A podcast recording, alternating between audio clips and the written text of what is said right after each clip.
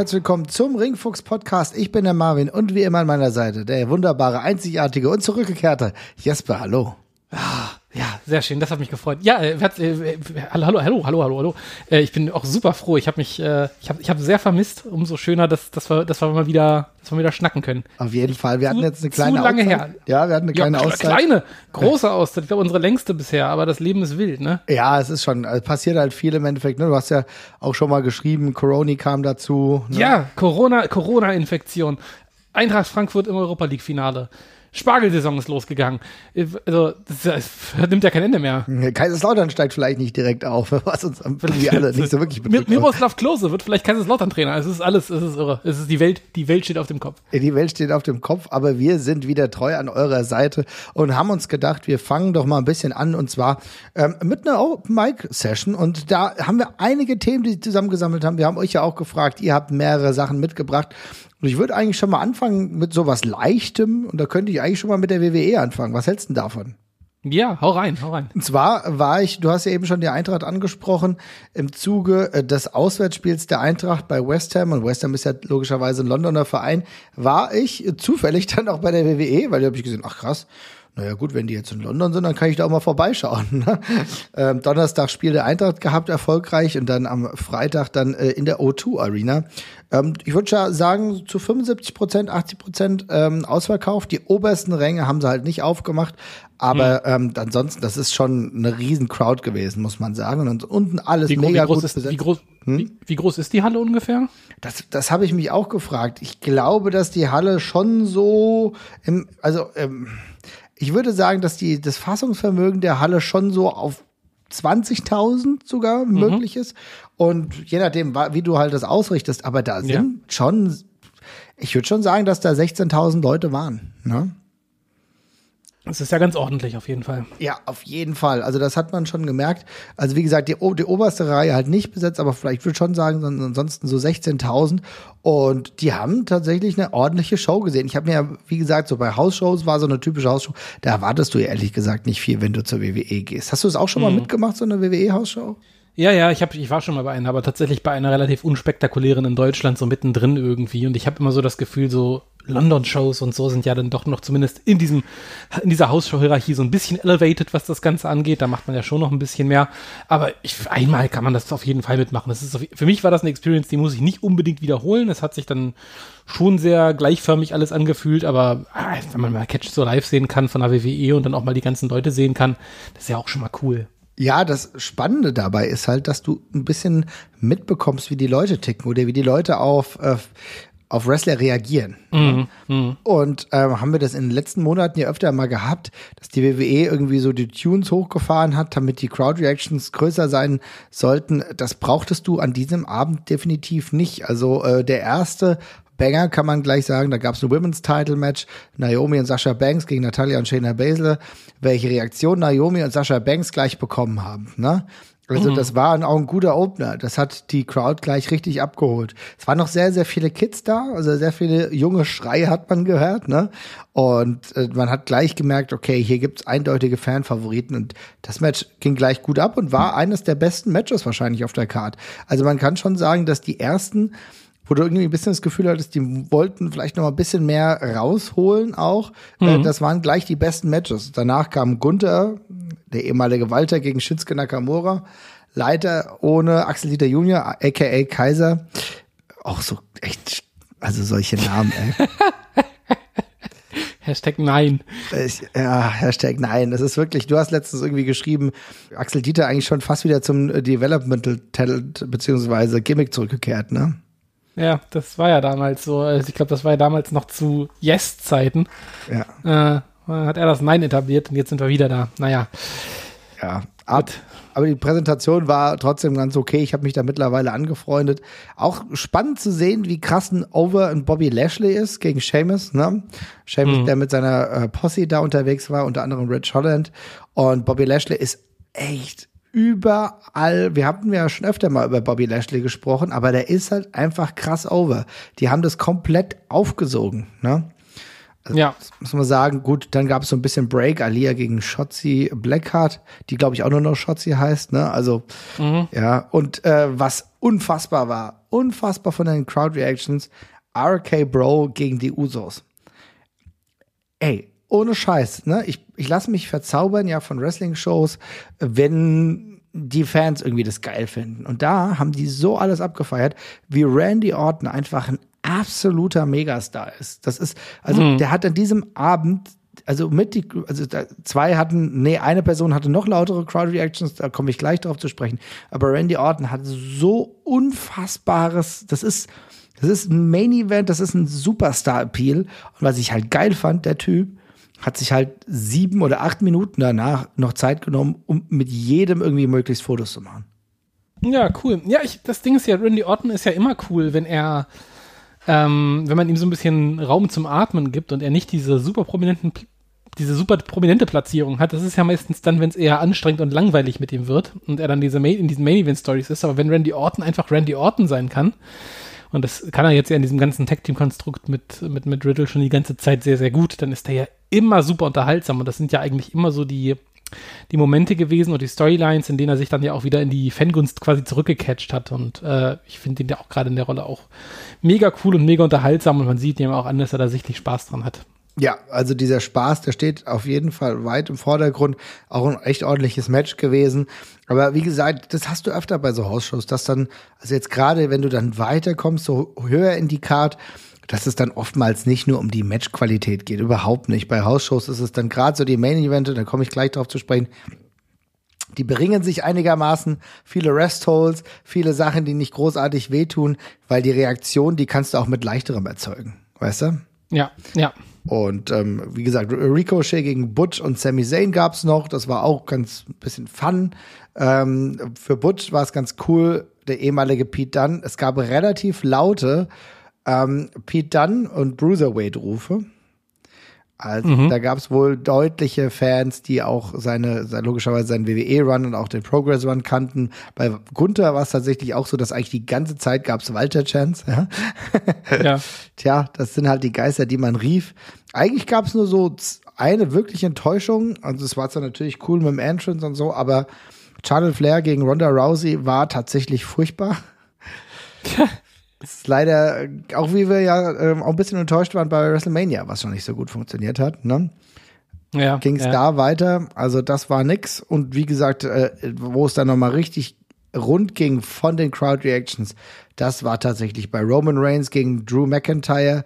Und auch wenn Drew so ein bisschen der Hometown Hero ist, muss ich ganz klar sagen, Roman Reigns unfassbar, unfassbare, ja, mittlerweile auch Face, unfassbar over, absoluter Superstar und, und da kommen wir gleich zu dem Teil, über den wir sprechen können. Roman Reigns ist mittlerweile ja auch kein klarer Heel mehr, sondern ist so dieses Meerschattige, auch wenn er sich so als Heel gibt, aber ist mittlerweile fast auch zu over, um ein klarer Heel zu sein.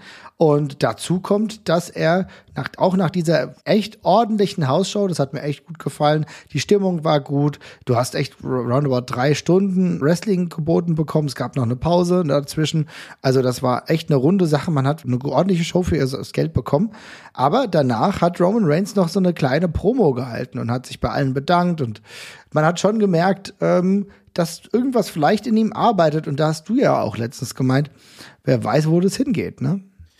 Ja, es gab jetzt auch relativ viele äh, ja, Gerüchte und Meldungen in den letzten Tagen. Dass, ähm, also es, das, es hat jetzt auch quasi die, ich sag jetzt mal, die formgleiche Rede, die du gesehen hattest, die hat er ja jetzt nicht nur bei deiner Hausshow gehalten, sondern auch auf den ganzen danach, meistens in abgewandelter Form, manchmal deutlicher, manchmal weniger deutlich. Und jetzt jüngst hat er eben diese Rede auch nochmal gehalten und hat eben auch relativ eindeutig gesagt, dass er nicht weiß, wie oft er in dieser Form noch zu sehen sein wird, da kann man jetzt, glaube ich, vortrefflich drüber streiten, was in dieser Form heißen wird oder wie er das ausgedrückt hat. Also ich glaube, es ist aber relativ wahrscheinlich, dass es in, oder so war auch die Deutung von, von der, von der Wrestling-Journalie, ähm, dass es mit seiner potenziellen Hollywood-Karriere zusammenhängt und er einfach die Taktung seiner WWE-Auftritte äh, ein Stück weit runterfahren wird und sich auf andere Sachen konzentrieren wird. Also er, er hat wohl gerade auch einen neuen Vertrag unterschrieben, war jetzt die jüngste Meldung, ähm, aber dann wohl eben mit verringerten Dates, was glaube ich in der aktuellen Situation nicht das Schlechteste ist, was er machen kann. Also einmal natürlich für sich selbst sowieso, aber auch gemessen daran, dass ich jetzt gerade, mir fehlt so ein bisschen die Fantasie, was man gerade mit Roman Reigns noch anstellen soll. Also ich finde, das hat man jetzt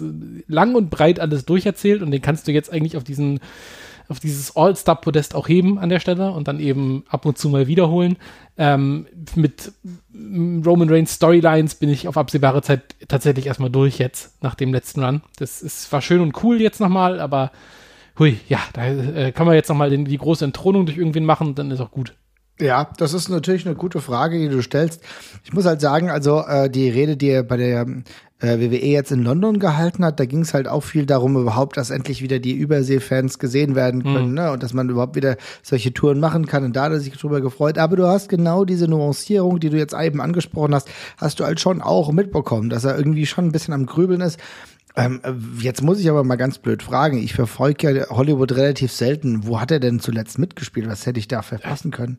Ich glaube, der hat nur einen kleinen, ich, also ich bin jetzt auch nicht kein, kein Experte, was das angeht, aber er hat, glaube ich, in einem, in einem Rockfilm hatte er mal eine, eine, eine Nebenrolle gehabt und dergleichen. Ah, okay. Ähm, und ich glaube, sonst war jetzt noch nichts gigantisch Großes dabei. Und ehrlich gesagt sehe ich das auch nicht bei ihm. Also ich meine, Roman Reigns sieht, ist natürlich ein optisch ein totaler Superstar und hat natürlich auch ein Mords Charisma, aber ähm, ich also in einem Vergleich zu The Rock und vor allem im Vergleich zu John Cena ist er halt einfach nicht so wahnsinnig witzig und nicht so ja.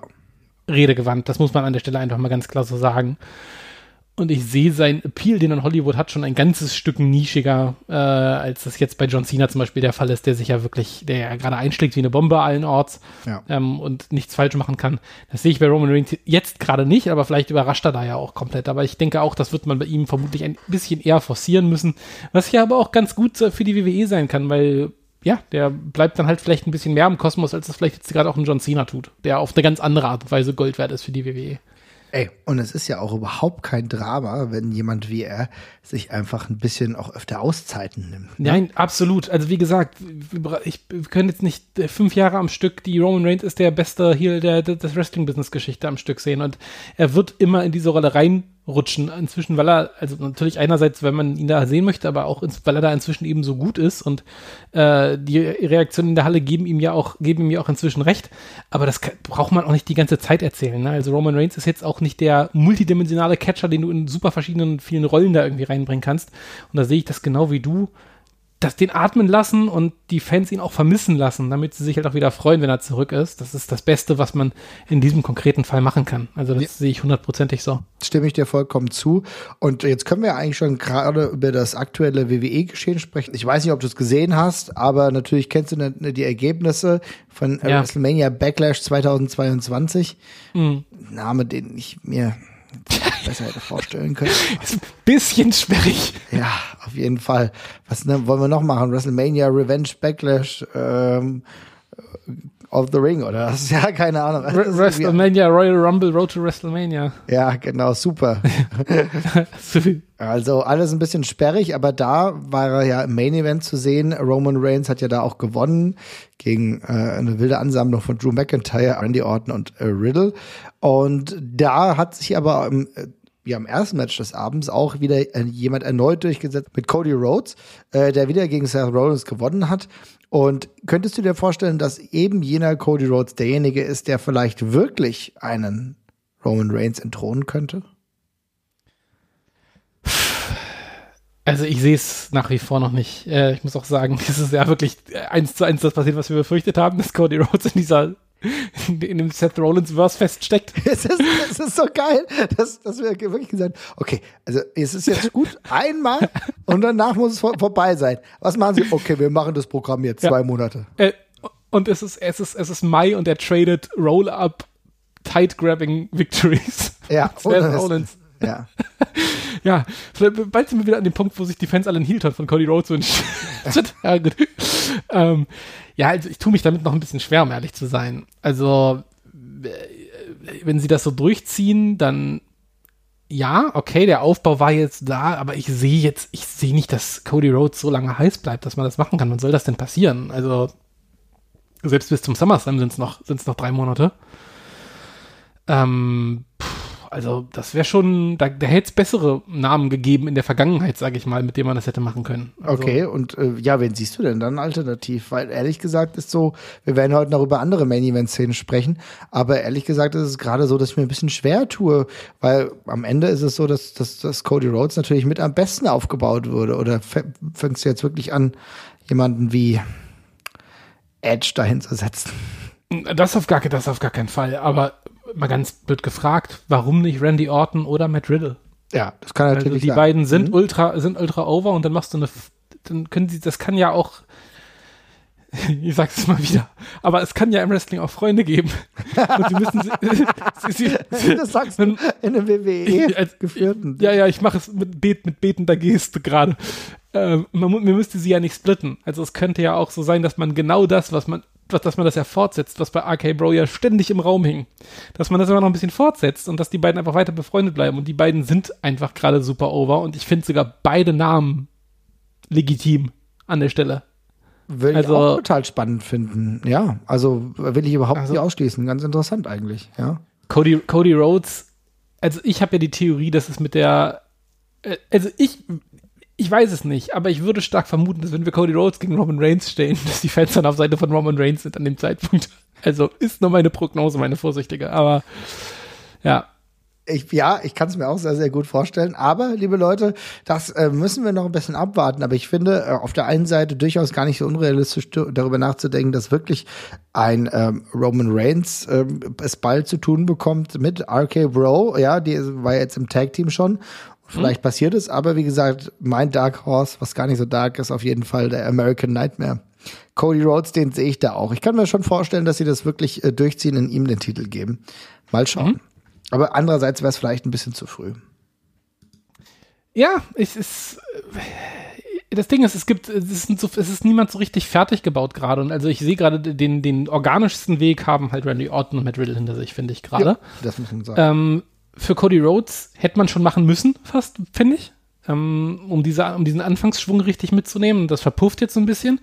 Und sonst ist halt nicht so wahnsinnig viel direkt fertig gebaut gerade. Da es hängt halt, also es gibt natürlich Leute, denen kannst, die, die kannst du da immer, die kannst du da irgendwie immer reinschmeißen. Das, da gibt es schon ein paar, ein paar von. Also auch ein AJ Styles oder was weiß ich, ne? Das geht aber, ja auch wieder. Aber für dieses aber einfach reinschmeißen ist die Story falsch. Exakt. Es ist halt einer der wichtigsten Passing the Torch äh, Moments, die sie gerade noch haben, die sie gerade im Köcher haben. Genau. Und darum finde ich eigentlich, müsstest du eigentlich jemanden nehmen, der, ja, der, der entweder gerade besonders heiß ist oder dem man jetzt eben dann den Jetpack quasi anschnallt. Und Cody Rhodes, klar, kannst du machen. Oder du nimmst halt, ja, jemanden, der es noch nicht war, wie Riddle.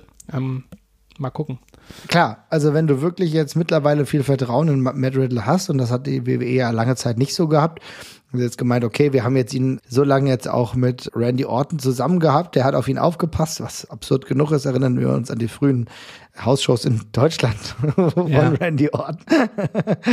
Nun ja, wir hüllen den Mantel des Schweigens darüber. ja, aber kann ja alles sein, ne? Ja, ja, auf jeden Fall. Also, wie gesagt, da gucken wir mal genauer drauf, aber ich habe schon eben einen Namen erwähnt, über den müssen wir jetzt natürlich sprechen, denn er hat ein Du hast geschrieben Dödelstable von Edge.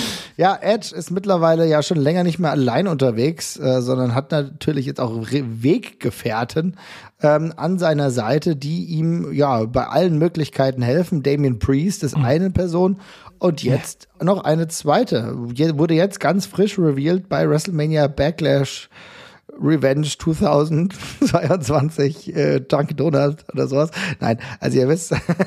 äh, ähm, ja, äh, willst du sagen oder soll ich sagen? Ich kann es gerne sagen. Die, das wird ja auch schon davor, das war ja schon wochenlang bekannt wie Hannover 96 Transfers. Das ist dann einfach irgendwann wirklich noch passiert. Ähm, nach, nachdem, nachdem das Stable ja in der Form schon so quasi angedeutet worden und, und diskutiert worden ist, ist es jetzt tatsächlich Rhea Ripley äh, gewesen, die maskiert ähm, in das Match eingegriffen hat, AJ Styles vom Turnbuckle äh, geschubst hat ähm, und sich danach dann äh, ja, demaskiert hat und dann ähm, so eine halbe Undertaker-Pose wie vor Paul Bearer äh, vor Edge gemacht hat. Äh, das haben sie dann noch Gott sei Dank schnell wieder verworfen und waren dann Buddies einfach nur.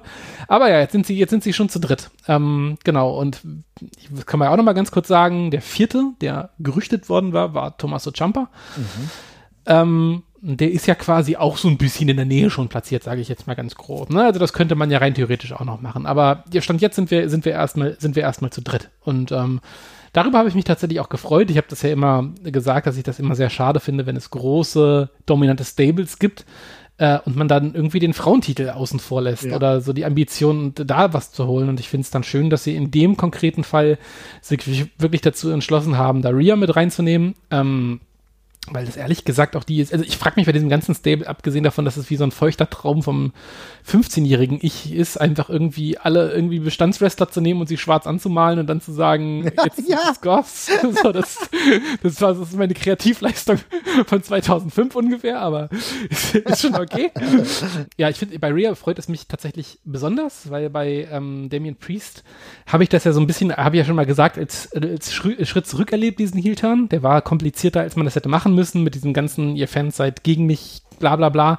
Das hätte man organischer machen können und ich fand, der war schon total weit. Da hätte man eigentlich nur noch den, den, den Abzug betätigen müssen, um ihn komplett nach oben zu schießen. Jetzt nimmt man diesen Umweg, ist okay. Ähm, Damon Priest ist jetzt ja allerdings auch nicht mehr so der, der ist jetzt auch keine, der ist jetzt auch keine, keine 20 mehr, ne? Der ist ja auch schon, geht ja auch schon auf die 40 zu. Ähm, Jumper ist auch ehrlich gesagt schon fertig gebaut und darum habe ich mich bei diesem Stable immer so gefragt, so, ja, für wen ist denn das? Ähm, Wenn es für Rhea jetzt ist, dann ist das völlig fein. Also ich meine, die ist auch schon Main Event äh, oder Main Roster Material. Die ist seit, ich glaube, inzwischen über anderthalb Jahren im, im Main Roster. Ja. War davor auch ultra prominent bei NXT. Und trotzdem kann man da, denke ich, argumentieren, dass ähm, ihr ein großes Stable da hilft. Und ich fand es besonders cool, dass sie auch bei einem Männermatch direkt mit eingreift und da einfach direkt so mit dazu zählt. Und das finde ich, das finde ich tatsächlich an dieser ganzen Sache ziemlich, ziemlich, ziemlich, ziemlich positiv. Ähm, beim Rest, ja, Edge als dunklen Zeremonienmeister, da kann man, glaube ich, vortrefflich drüber streiten. Ähm, gleichzeitig bin ich auch froh, wenn Edge nicht mehr gerade an euren Singles-Matches worked, muss ich auch sagen. Also ich, ich mag Edge wirklich gerne, aber ja. diese Dream-Match-Geschichte mit Edge die klappt für mich nicht. Das habe ich ja schon mal gesagt. Das sind er ist auch kein Dream-Match-Wrestler, das verstehe nee, ich sorry, auch nicht. Das hat, ja? das hat man jetzt ja auch gegen AJ Styles schon wieder gesehen. Das ist alles solide und fein, aber das reißt einen jetzt ja nicht aus dem Hocker, ne? vom Hocker. Das ist ja einfach, ist, ist gut, aber da, dafür mag man ja Edge nicht. Oder mochte man Edge nicht. Das war ja nicht jemand, der fünf Sterne-Matches am laufenden Band rausgehauen hat, sondern der anderen Appeal. Insofern, das Gimmick finde ich ein bisschen weird. Das mit, dem, mit der Beleuchtung und der neuen Musik, das ist auch alles ein bisschen, für mich ist es ein bisschen drüber, aber passt schon, tut nicht weh. Also, in, und insofern, wie gesagt, für Rhea finde ich es find cool. Ja, ich finde es grundsätzlich auch erstmal cool. Ich lasse mich auch weiter davon überraschen. Ich mag das tatsächlich, äh, wenn Edge so, naja, dieser dunkle Charakter bleibt. Ich finde auch, dass er nicht die ganze Zeit irgendwie Singles-Matches machen muss. Ähm, ich halte das aber grundsätzlich erstmal für gar nicht verkehrt, um ihn herum ein paar Talente. Talent ist natürlich bei einem äh, ja. Damien Priest mittlerweile auch Quatsch, aber da reden wir über Rhea Ripley. Man könnte tatsächlich auch darüber nachdenken, mit Tommaso Ciampa jemanden da noch hinzusetzen. Das würde ich total geil finden, ehrlich gesagt. Ich denke, vom Charakter könnte er auch ganz gut passen. Der sieht ja schon immer so ein bisschen ja, aus wie ein dunkler Lord, um es mal so zu sagen. Ja, also da hätte ich auch gar keine Probleme mit. Ich könnte mir das schon gut vorstellen. Man müsste halt sehen, wie man das halt entwickelt. Natürlich ist es so, man zieht einigen einfach nur dunkle Sachen an. Andererseits, Rhea Ripley war davor irgendwie auch schon so ein bisschen angegotht. Ne? Eben, eben, eben. Ich wollte gerade, das wollte ich auch gerade mal sagen. Es sind zumindest alle Leute, die schon so ein bisschen in dieser Richtung stattgefunden haben. Insofern ist es wirklich auch nicht so krass aufgesetzt. Worüber ich tatsächlich immer noch ein klein bisschen stolpere, ich finde es ganz spannend, ähm, dass man, also in diesem Stable sind mit, ich weiß jetzt gerade gar nicht, wie alt Edge ist. äh, der wird ja Ende 40 oder sowas sein, nehme ich an, ne? Ja, also ich glaube schon, Edge hat man mittlerweile schon ja. über 48 oder so gehabt. Ne? Ja, ja. Ähm, dann hat man Champa, der auf die 40 zugeht und Damian Priest, der auf die 40 zugeht, was jetzt per se kein Alter in der WWE ist, aber es sind halt auch schon sehr etablierte Leute. Und dann halt mit Rhea Ripley jemanden, der schon ordentlich lang dabei ist, aber noch 25 ist, das passt also. Ich finde es nur ganz spannend, dass man in diesem Moment, wo man so viele junge, unfertige oder nicht unfertige, aber noch ungemachte Leute bei NXT hat, dass man nicht irgendwen davon mitnimmt. Äh, noch zusätzlich finde ich ein bisschen, ähm, finde ich ein bisschen komisch aber das kann ja auch noch werden. Vielleicht macht dieses Stable ja auch eine Iteration durch und irgendwann ergreift Jumper da das Kommando und kegelt Edge raus und dann rückt da irgendjemand für nach oder so. Das kann ja auch noch passieren. Ja. Ähm, aber da, darüber bin ich jetzt so ein bisschen gestolpert, weil ich gerade finde, gerade es sind so viele Leute, die davon profitieren würden, ähm, wenn sie bei sowas mit aufgehangen werden. Aber gut, ja, aber das finde ich schon interessant, was du sagst. Es kann natürlich wirklich, ähm, oder das würde durchaus Sinn ergeben. Es fühlt sich halt gerade so, gerade bei NXT so ein bisschen an, als würden da so vielleicht so die richtigen Charaktere fehlen, ne? Also natürlich ja. hast du so Cameron Grimes, die ja echt noch relativ jung sind. Ich, also ich tue mir halt da schwer, ne? So ein Braun Breaker, der braucht das auch nicht, weißt du? Der, der, der braucht gar nichts davon. Am ehesten vielleicht noch so ein Joe Gacy, ne? Der jetzt ähm, auch so ein bisschen dunklerer Typ ist. Da könnte ich mir das vorstellen. Aber ansonsten, aber der ist auch schon 34. Also die sind auch gar nicht so viel jünger. Also ich, ich glaube, man fährt schon mal ganz ja. gut damit, sich lieber auf wenige zu konzentrieren und das dann vielleicht besser zu machen. Ne? Ja, ja. Insofern, ich finde es tatsächlich ganz gut. Wie gesagt, du hast eben angesprochen, ich brauche nicht ganz so viele Singles-Matches von Edge. Diese Dream-Match-Situation, die geht sich nie aus, würden Österreicher sagen. Also tatsächlich ist es wenig sinnvoll. Ähm, Edge macht solide Matches, aber es ist selten so, dass ich sage, oh geil, das Match von Edge muss ich mir noch mal angucken, ja. Das ist halt, ja, ist ja. halt nicht so, ist ein wirklich solider Typ und man hat sich auch gefreut bei so ein paar Sachen. Aber jetzt ist halt auch langsam mal gut, ne? Mhm, ja. Insofern würde ich sagen, haken wir den WWE-Bereich jetzt mal ein bisschen ab. Aber ähm, es ist ja so, dass äh, wir euch die Frage gestellt haben, über was wir noch so sprechen sollen. Und da habt ihr uns auch so ein paar WWE-lastige äh, Fragen gestellt. Und da fange ich jetzt gerade mal an. Der äh, Volker hat uns beispielsweise gefragt, wo seht ihr die WWE-Abgänge wie zum Beispiel Cesaro? Also, ich glaube, es gibt gerade sehr viele Abgänge in der WWE, bei denen ich sagen muss, mir fällt kaum ein, wo ich die jetzt direkt irgendwo einsetzen muss, hm. weil es hm. relativ variabel ist. Wir haben gerade mit Impact äh, eine Liga, die gerade wieder ein bisschen im Aufwind ist. Da kommen relativ viele unter. Bei MLW, da ist es jetzt mittlerweile so, dass sie keine Exklusivverträge mehr unterschreiben müssen. Da kann ich mir ein bisschen was vorstellen. Aber im konkreten Falle bei Cesaro habe ich immer noch das Gefühl, dass man darüber nachdenken könnte, den wirklich zur AEW zu bringen. Was sagst denn du dazu? Ja, das würde ich auch definitiv so sehen. Ich finde, das ist einer der Namen, die dann auch total Sinn machen. Das ist jemand, der noch unfulfilled ist auf eine bestimmte Art und Weise. Den ganz großen, ähm, den ganz großen Schliff hat er ja nie gekriegt. Ähm, und insofern äh, sehe ich das total so. Würde ich, würde ich sofort nehmen. Ja, ich glaube, das ist halt wirklich auch Cesaro ist auch tatsächlich so eine spezielle Nummer, weil wir wissen alle, AEW hat mittlerweile einen extrem vollen Kader. Jetzt kommt natürlich noch die Ring of Honor Sache noch dazu. Und man merkt natürlich auch schon die Fluktuation und die führt in einer gewissen Art und Weise, ich habe das jetzt zuletzt auch ein bisschen aus der Ferne betrachtet, aber führt natürlich auch zu gewissen Unzufriedenheiten, ne? Dass ein Stu Grayson mittlerweile schon jetzt nicht mehr bei AEW ist, wer weiß, was aus der Dark Order jetzt überhaupt wird. Wir haben immer mehr Wrestler, die so einen Vertrag über eine gewisse Dauer hatten. Die Verträge laufen jetzt aus und dann sind sie halt nicht mehr bei All Elite. Ich kann mir mhm. schon vorstellen, dass sich diese Liga auch in einem dauerhaften Wandel befindet, dass dann einige wieder relevant würden. Aber es ist nicht mehr so, so du, du brauchst kaum noch Leute. Weißt du, was ich meine? Du brauchst ja, ja. gar keinen mehr. Es gibt, es gibt sehr wenig Leute, die sich jetzt akut in der, in der Spitze oder auch nur, in, auch nur in der Breite verstärken. Da sind noch so viele Leute. Bei Dakota Kai würde ich, würde ich drüber reden. Sehr guter Punkt. Ja die macht in der Women's Division von AEW, die braucht noch Tiefe auf jeden Fall auch. Ähm, und Dakota Kai kann da, ich würde sagen, auf jeden Fall Minimum im oberen Mittelfeld mitmischen, gerade weil, ja, es ist auch ein bisschen komisch, so eine Ruby, Ruby Riot, die findet ja einfach gar nicht statt, so richtig, auf, auf so eine komische Art und Weise, finde ich.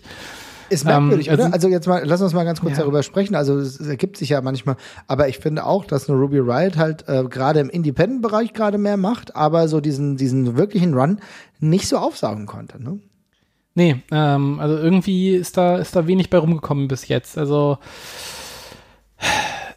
ich habe hab mich auch ein bisschen gewundert, weil der Start war auch schon zu verhalten. Es ist jetzt nicht so, dass man es irgendwie wochenlang versucht hat und, und richtig Gas gegeben hat, sondern mhm. es ging los und dann, also sie kam an und dann ist nichts passiert. So. Und das zieht sich ja bis heute so ein bisschen durch. Und ich finde das besonders spannend, gemessen daran, wenn man jetzt sieht, was zum Beispiel Tony Storm für einen Impact hat. Richtig. Wo man auch zum Beispiel, wo man auch zum Beispiel sofort sieht, wie wichtig das für eine Jamie Hater ist, dass die eine, eine krasse gute bekannte Gegnerin sofort hat und wie was für ein was was für ein Feuer dieses Match gleich hat, was die gegeneinander haben werden. Und da hätte ich eigentlich auch eine Ruby Soho oder auch direkt gesehen an dieser Stelle, aber aus irgendwelchen Gründen ist das irgendwie nicht so richtig was geworden bisher. Also das ist ja noch nicht, das Kind ist ja noch nicht in den Brunnen gefallen, das kann man ja auch noch, kann man ja noch reparieren, aber diesen Anfangshype, der ja da war, den hat man auf jeden Fall mal amtlich verpuffen lassen. Ja, also natürlich kannst du es auch wieder neu aufziehen und musst halt ein paar Stellschrauben drehen und dann sollte das gar kein Problem sein, aber ich finde schon, dass man das irgendwie schon ein Stück weit verpasst hat jetzt. Also der erste Run hat nicht wirklich gut funktioniert. Ne? Jetzt ist irgendwie so, äh, so, so eine Midcard oder Undercard oder macht sonst irgendwas auch gar nicht zu oft präsent. Also ich denke, da hatten wir es ein bisschen schleifen lassen. Du hast aber eben erwähnt, bei Tony Storm, da war ich ja tatsächlich ein bisschen skeptisch, aber da hat man zumindest das Anfangsfeuer ganz gut mitgenommen. Ja, das sehe ich auch so. Ne? Ja, und äh, wenn wir dann überlegen, wer, wen müsste es vielleicht noch geben, dann muss ich sagen, es gibt wirklich, ist eben nochmal angeguckt, also Malcolm Bivens könnte man irgendwie als Manager sehen, aber es ist halt, also das kann ich mir sogar wirklich gut vorstellen. Als Mouthpiece ist das natürlich echt eine klasse Nummer aber auch aktuell ist eine Kann-Nummer, ne? So Leute wie Dexter Loomis ja. bei allem Respekt. Das ja, das überhaupt kein MLW, ne? Das ist MLW-Material vielleicht maximal noch, aber beim Rest sehe ich das jetzt auch gerade nicht. Also der hat zwar seine lustige Nische, aber das ist halt auch so, da kannst du inzwischen auch junge, andere neue Leute selber äh, oder selber aufbauen, die sowas ähnliches machen. Also ich bin jetzt nicht sauer, wenn ihn irgendjemand unter Vertrag nimmt nein, bewahre oder so, aber es ist einfach so, ja, ist aber, wo ich auch so denke, es ist, ist, ein, ist ein absolutes Kann und das ist bei, bei allen anderen, die da auf der Liste stehen, auch so. Bisschen seltsam war ja auch noch diese Entlassung von diesem Harland-Typen. Ja, Parker äh, der, hm. Ja, Parker, der, der ja relativ prominent bis zuletzt platziert gewesen ist, tatsächlich. Da muss man dann ja irgendwie doch sehr kurz vor knapp die äh, Nase voll gehabt haben. Da wurde ja sogar diese Fehde zwischen Bron Breaker und, und Joe Gacy und, und ihm dann ja einfach nur noch mit Joe Gacy fortgesetzt an der Stelle. Das fand ich ein bisschen überraschend, aber gut, da sind die Entscheidungen ja manchmal inzwischen sehr schnell tatsächlich. Ja, also ich glaube, das ist, wird auch jetzt in der Regel so weitergehen. Wir werden öfter solche Entlassungen sehen, wo wir denken, okay, das ging aber jetzt fix. Gut, es ist ähm, so, dass die WWE da mittlerweile einen anderen Stil fährt. Deswegen, vielleicht unterhalten wir uns in ein paar Wochen, Monaten schon wieder über neue Entlassungen. Wir sehen ja, einige gehen dann wirklich auch den AEW-Weg. Und ich glaube, das ist das nächste, über das wir mal sprechen können. Und zwar William Regal hat ja dafür gesorgt, dass es jetzt ein ganz eigenes Stable gibt. Und zwar den Blackpool Fight Club. Ich freue mich eigentlich schon immer mehr auf Merch äh, derjenigen. Mhm. Gibt's ja schon ein paar Sachen. Ich muss mal gucken, ob ich da mal fündig werde. Aber der bestehend aus Brian Danielson, aus John Moxley und wer ist der Neueste, mein Lieber? Wheeler Utah. So, Wheeler Utah. Und ich muss sagen, ich habe lange Zeit überhaupt nichts mit einem Wheeler Jute anfangen können. Das fängt damit an, dass ich nicht mehr genau wusste, was soll dieser Name überhaupt soll und ich fand den relativ farblos. Und die Anfangszeit bei AW hat man schon gemerkt, es gibt halt Spannung innerhalb dieses Stables. Aber ich muss sagen, ähm, also beziehungsweise des Stables, wo er davor war, ähm, muss aber jetzt sagen, das gefällt mir ziemlich gut mit Wheeler Jute. Wie siehst denn du das? Äh, finde es mega gut. Mir ging es so wie dir. Ich habe damals, ich habe den bei, bei damals bei der WXW einfach überhaupt nicht verstanden. Ich war da das war auch so, das, das, das waren so viele Kleinigkeiten, die mich da damals irgendwie so komplett rausgerissen haben. Der kam ja auch mit dieser komischen halben Motocross-Maske zum Ring und dergleichen, wo man so gedacht hat, was, was, was, was steht denn das da?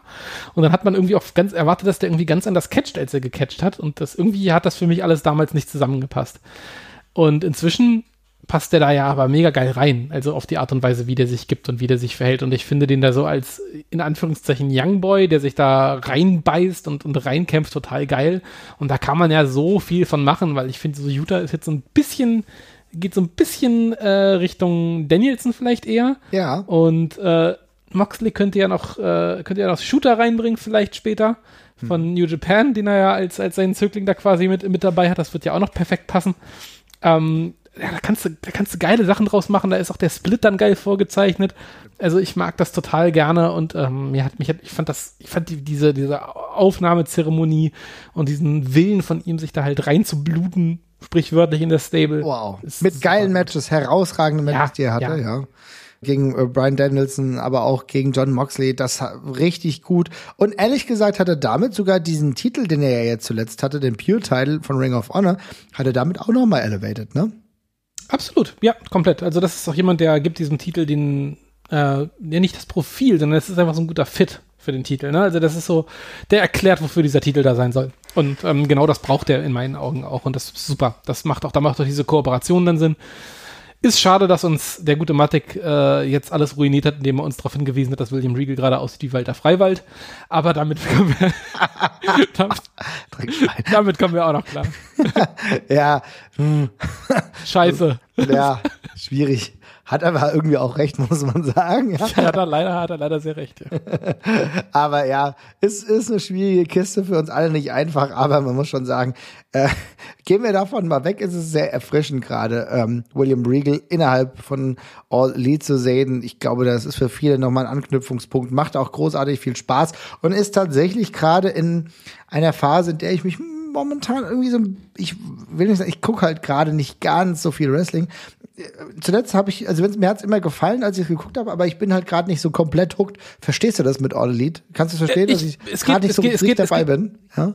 Es geht, es geht mir exakt genauso. Das Ding ist, ähm, ich habe nicht mal so, ich habe nicht mal so einen richtigen, so einen richtigen Grund, warum das so ist. Also wenn ich mir jetzt zum Beispiel die, die gerüchtete Card für, äh, für Double or Nothing angucke, was ja am, ich glaube, am 29. oder ja, am 29. dieses, dieses Monats ist, dann kann ich da überhaupt nicht meckern. Da sind viele coole Sachen mit bei und auch dieser Owen Hard Cup. Den, gut, den da werde ich übrigens auch wieder voll dabei sein. Ich glaube, dann ja. habe ich dieses kleine Tal durchschnitten und dann bin ich wieder voll Fan, weißt du?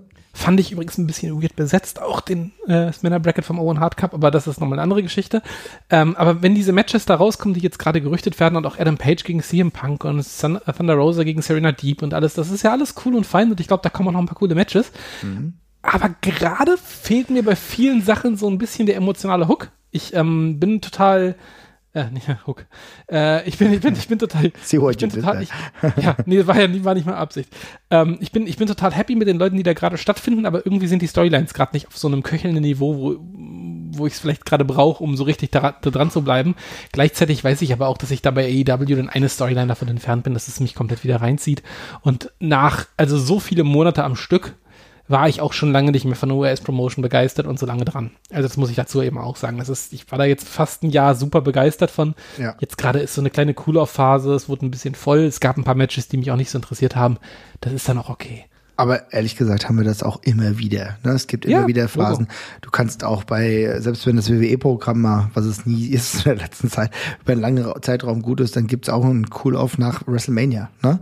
Und ja. es ist ja jetzt gerade auch relativ viel gewesen und wir haben das ja alles aufgesaugt, allein das WrestleMania Weekend keine Ahnung, ob ich 20 Shows oder so geguckt habe, ne? Dann ist du auch irgendwann so dein Limit erstmal erreicht und dann fängst du jetzt langsam wieder an. Und äh, bei All Elite passieren gute Sachen. Wir haben es ja eben gesagt, der Blackpool Combat Club, ich habe vorhin Fight Club gesagt, weil mich der Film so ein bisschen daran erinnert, aber der Blackpool Combat Club ist ein mega geiles Ding. Ich finde, äh, das, das, das macht mir unfassbar viel Freude. Diese ganzen Personen, die dabei sind, die vielleicht noch dazu addiert werden. Das macht mir schon großen Spaß. Und ich denke, da werden wir auch bald wieder richtig dabei sein. Du hast eben gesagt, der Pay-Per-View ähm, Forbidden Door, der ist ja in Windeseile ausverkauft gewesen. Jo. Und ich glaube, das wird eine richtig geile Nummer. Mhm. Aber dazu passend die Frage von Sebastian, äh, wie unser Hype-Level gerade bezüglich der gewissen Ligen ist. Ich habe gerade schon erwähnt, AEW fängt jetzt langsam wieder an, aber war jetzt nicht so hoch. Über die WWE, muss ich sagen, habe ich eigentlich in der Zeitspanne nach WrestleMania, ähm, war ich halt live dort und das hat mir gut gefallen, habe aber die Weeklies fast gar nicht verfolgt. Ähm, ja. Ich glaube, dir geht's da ähnlich, ne? Ja, komplett. Also ähm, WWE habe ich, das habe ich aber auch schon, WrestleMania habe ich ja so als äh, einmaligen Snack mitgenommen und das, das habe ich ja damals auch schon in unserem Review gesagt, dass mich die Show zwar jetzt nicht abgeturnt hat, ich das alles ganz okay fand, ähm, ein bisschen schlechter als du, aber gleichzeitig hat es mir wenig Gründe gegeben, um da jetzt wieder einzuschalten, dauerhaft. Das war jetzt auch so. Ähm, und dann äh, ja, hat sich das eben so ein bisschen wieder in Luft aufgelöst. Bei AW habe ich halt auch gerade diese kleine Hängerphase und mir geht's gerade wie dir. Ich gucke gerade für den Moment relativ wenig Wrestling. Das war jetzt aber auch so ein bisschen meiner privaten Situation gerade geschuldet, wo ich nicht so wahnsinnig viel Zeit hatte. Ähm, aber das nimmt dann auch wieder Fahrt auf. Ich habe sowieso meistens, wenn ich eine Tiefphase im Wrestling habe, dann ist es meistens so der Frühsommer, wo mich das irgendwie alles nicht so wahnsinnig catcht. Man ist irgendwie so Karate ist dann immer gerade gerade vorbei, so was dann immer so der, der Höhepunkt ist. Ja. WrestleMania ist vorbei. Und ja, jetzt kommt Gott sei Dank noch ein AEW Pay-Per-View am Ende des Monats und dann kann ich mir auch vorstellen, dass es wieder bis zum, bis zum äh, Spätsommer, bis zum Herbst dann, dass es da dann wieder richtig losgeht für einen. Aber das ist ja auch voll normal. Also gar kein ja, Problem. Es ist so schönes Wetter, man geht dann auch vielleicht ein bisschen raus und so. So, so nämlich. Man, es ist halt schon ein Grund, warum dann beispielsweise auch die Fußball-Bundesliga vorbei ist. Ne? Jo. Und was wir ja trotzdem mitnehmen, da reden wir ja gleich noch drüber, sind halt die Events, die halt die WXW macht. Ne? Da sehen wir uns ja dann trotzdem. Das ist ja dann wieder was Genau. anderes. Aber ähm, genau, deswegen momentan schaue ich nicht ganz so viel. Ähm, New Japan gucke ich mal rein. Das ist ja gerade wieder auf einem Weg der Besserung, habe ich das Gefühl. Was ich aber öfter schaue und ähm, was ich auf jeden Fall irgendwie mal mitgeben wollte hier, was mir auch echt Freude macht, Yep. das ist eine Liga, die ich nicht so oft positiv erwähnt habe in den, ja, keine Ahnung, fast fünf Jahre, keine Ahnung, wie lange machen wir schon? Fünf Jahre Ringfuchs, schätze ich mal. Ähm, Impact. Yep. Richtig, Es ist, richtig schön. Ja, Jesper, fang du ruhig an. Mhm. ja, ich wollte gerade sagen, also hättest du mir vor, weiß ich nicht, vermutlich vor zwei Monaten Ja. auch vor längerer Zeit erzählt, dass das die Show ist, die ich mir gerade freiwillig noch am dauerhaftesten angucke, ähm, dann hätte ich dich vermutlich für verrückt erklärt. Und es ist auch nach wie vor nicht so, dass ich da alles geil finde, was da stattfindet, aber es wirkt gerade größtenteils alles sehr kompetent erzählt und es sind sehr viele Leute, die ich sonst überhaupt nicht sehe. Und das macht's für mich gerade ganz interessant. Also ich finde, der, es ist alles, es tut nicht weh, was da passiert. Also wenig. Also es gibt so ein paar Sachen, wie dieses unsägliche Ring of Honor Stable, was da rumturnt und, und äh, den Ja. Bullet Club brauche ich, brauche ich jetzt auch nicht. Aber den Rest finde ich halt super unterhaltsam und es sind halt Leute in einer anderen um Umgebung, als man die sonst hat. Und darum kann ich mir das gerade auch ganz gut reinsnacken. Also ich bin da auch ganz überrascht von. Das ist, glaube ich, das, was ich die, die letzten Monate noch am meisten geguckt habe, tatsächlich. Ja, das ist, ist, ich kann ja auch sagen, warum das bei mir ebenfalls ist. Also gerade die letzten Monate waren echt cool. Auch was sie um äh, WrestleMania Weekend herum gemacht haben, konnte sich sehen lassen. Jetzt der aktuelle Pay-Per-View Under Siege ist tatsächlich ein bisschen schlecht gewählt, wenn man den Ukraine-Russland-Konflikt Ja. so ein bisschen im Blick hat. Aber gut, ich glaube, das kann ich von Impact nicht, nicht irgendwie erwarten. Aber ich muss schon sagen, das ist schon echt richtig cool. Das macht mir, macht mir Spaß. Denn ähm, abgesehen davon, dass sie ja immer noch eine ziemlich coole Women's Division haben, Taya Valkyrie ist ja da zurückgekehrt und ihr macht das echt ordentlich. Hat ein ordentliches Match gegen Purazo gehabt. Ich muss halt echt sagen, ich finde, dass Josh Alexander ein herausragend geiler World Champion ist. Hat jetzt Jupp. einen richtig guten Fight gehabt gegen äh, Jupp. Tomohiro Ishii. Das macht einfach mega Spaß. Und das war überhaupt total kurzweilig, obwohl es fast 30 Minuten ging, das Match. Völlige Zustimmung. Ich finde Josh Alexander in der Rolle auch ultra cool, ultra gut. Ähm, war ein Top-Main-Event auch, hat mir mega viel Spaß gemacht. Ähm, das ist auch eine, der ist unverbraucht tatsächlich, der Ja. Typ.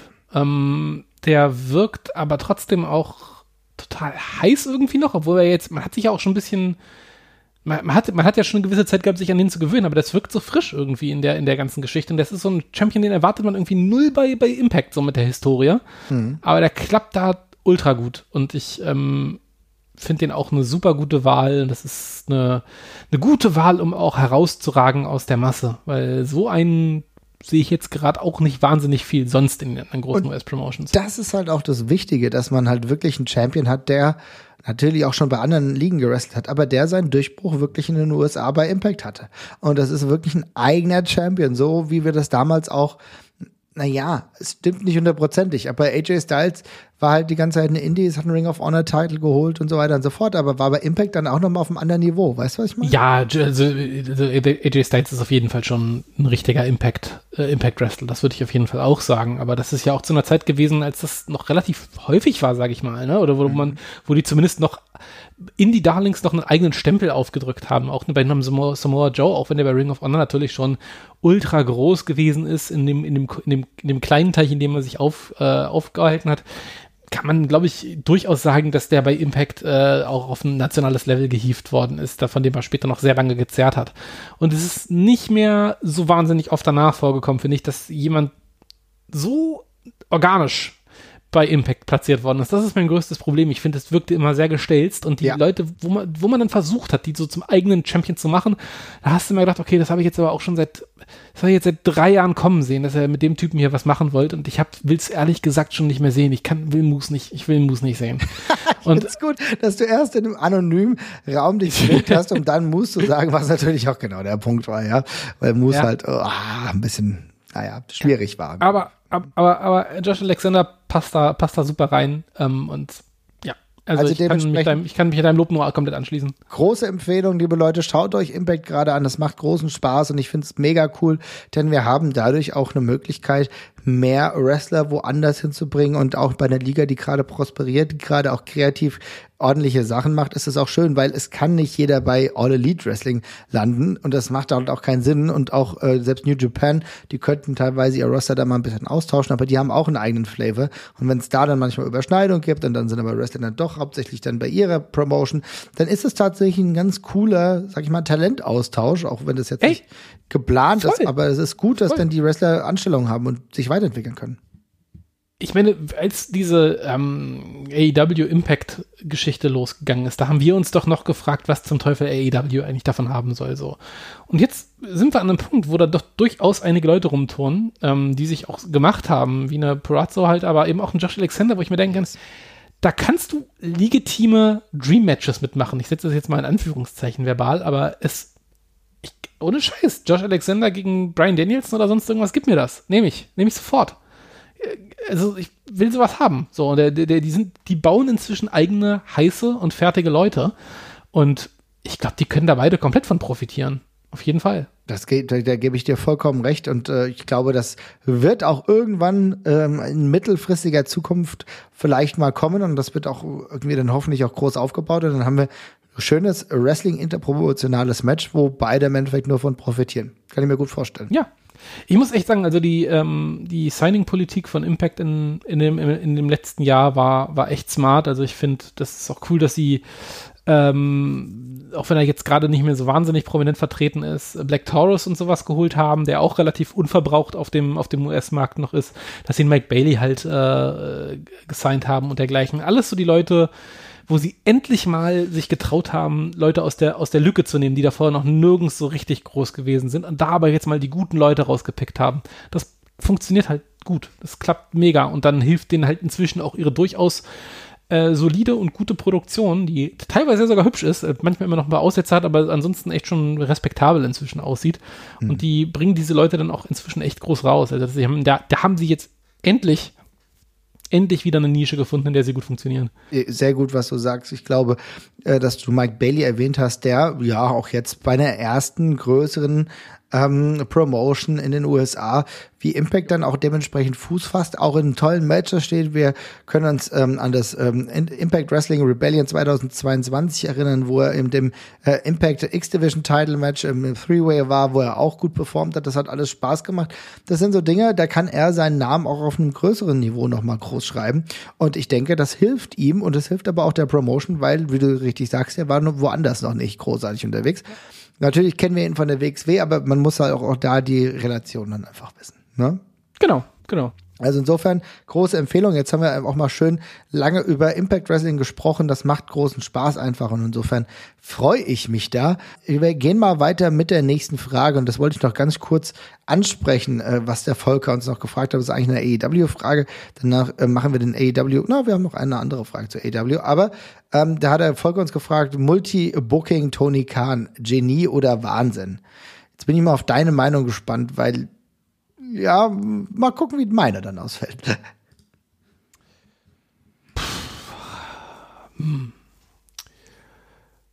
Ja, ja, ja, Genie, nee, Genie, also Genie würde ich jetzt auf gar keinen Fall sagen. Dafür ist es mir auch noch zu frisch. Das ähm, macht, also da finden sehr gute Sachen statt.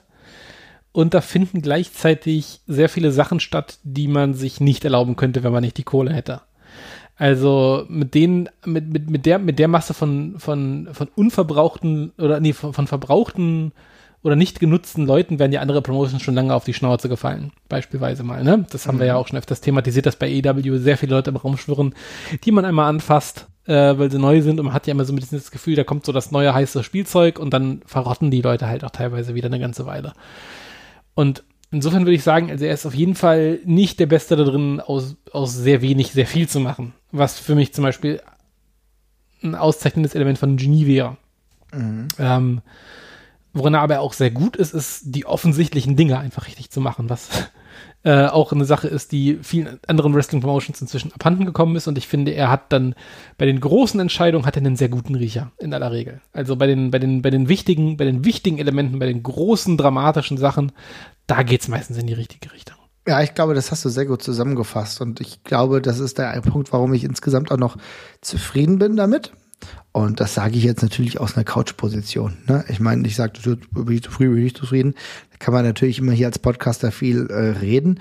Mir gefällt, gefällt es ja auch grundsätzlich ganz gut. Ich habe manchmal das Gefühl, es gibt immer so Downphasen, wo es auch kreativ schlechter funktioniert. Ja. Ich habe halt nur aktuell schon die Bedenken und so ein bisschen die Sorge, dass es auf Dauer mit Ring of Honor zu viel wird. Und ich weiß nicht, wie du dazu stehst, aber das sind auch Titel, die einen Wert haben. Das ist auch eine Promotion, die immer noch eigenständig irgendwo ist. Und ich weiß nicht, ob er sich da verhebt. Ist die Angst berechtigt oder würdest du sie eher wegwischen? Ja, ich verstehe es nicht. Also das Ding ist, ich weiß, ich, was ich nicht weiß und ist, wie viele Fehler kann der machen, bis es sich in irgendeiner Form aus, also bis sich das recht. Wenn sowas wie mit Ring of Honor schief geht, tut das in nennenswerter Weise weh oder ist das einfach ein weiterer Versuch, den man ad acta legt, wie einen keine Ahnung, einen Brian Cage oder äh, andere versuchte Sachen, die man wieder hingeschmissen hat hin, oder hinten links rübergeworfen hat.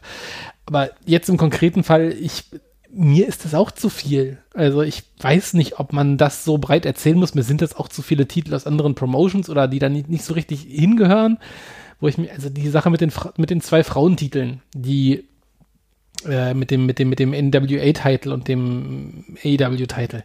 Das war auch so eine Sache. Ich weiß nicht, ob man das im Fernsehen erzählen muss an der Stelle. Mhm, das verstehe ich. Mhm. Ist, ist, das, sind, das sind so ein paar Sachen bei, die sind einfach overengineert ähm, wo ich mir so denke, da hat niemand so richtig was von. Äh, weil das ist, die Zweigleisigkeit entwertet in dem Moment beides. Ich habe überhaupt kein Problem mit zwei unterschiedlichen äh, Titeln für die Frauen oder drei oder vier oder sonst irgendwas. Ja, ja das kannst du alles machen, aber ich finde, eine Hierarchisierung muss halt drin sein, damit man das erzählen kann. Und diese, wir haben einen anderen World Champion mit in der Promotion, das ist in der Regel immer kacke. Das interessiert mich nicht. Warum will ich, ich will nicht, dass der Ring of Honor World Champion da rumrennt und irgendwas verteidigt. Das, das ist AEW. Ich, dass der Titel da verteidigt wird, was, was heißt das, ne? Mhm. Und das, das ist teilweise zu kompliziert und setzt, und ich finde, da überschätzt er auch, glaube ich, manchmal so ein bisschen den Mainstream-Appeal von einigen Sachen. Ähm, und, und ich meine, damit mit Mainstream-Appeal meine ich gar nicht, dass das die Leute vielleicht nicht kennen. Ich glaube, sehr viele von den Leuten, die AEW äh, gucken, wissen, was Ring of Honor ist. Aber ich glaube, gleichzeitig gibt es einen deutlich, äh, deutlich großen Anteil von Leuten, denen es egal ist, was mit Ring of Honor passiert. Sie haben das vielleicht mal gehört und sie wissen, was das früher war, aber warum das jetzt dieser Name noch damit rumschwirrt, das wird ihnen vermutlich am Arsch vorbeigehen. Ja, aber das glaube ich auch. Also ich denke, dass natürlich er halt auch aus der Position eines Nerds buckt, ne?